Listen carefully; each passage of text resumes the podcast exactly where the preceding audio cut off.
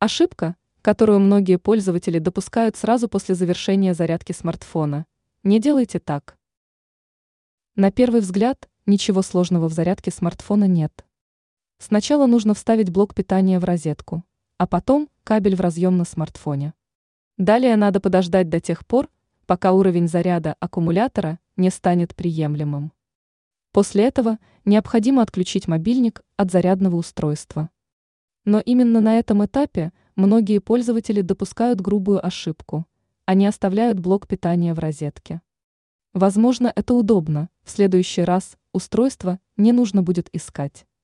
И все же данное действие является ошибочным. Можно назвать как минимум две опасности из-за долгого нахождения адаптера в розетке. Продолжается потребление электроэнергии. Зарядник, включенный в розетку, не перестает потреблять электричество даже в том случае, если смартфон уже отсоединен от него. Зарядное устройство, остающееся в разъеме электрических сетей часами, съест немало энергии. Потом не удивляйтесь большим счетам. Может произойти короткое замыкание. Извлекать блок питания из розетки после завершения зарядки мобильника нужно не только ради экономии электроэнергии и денег.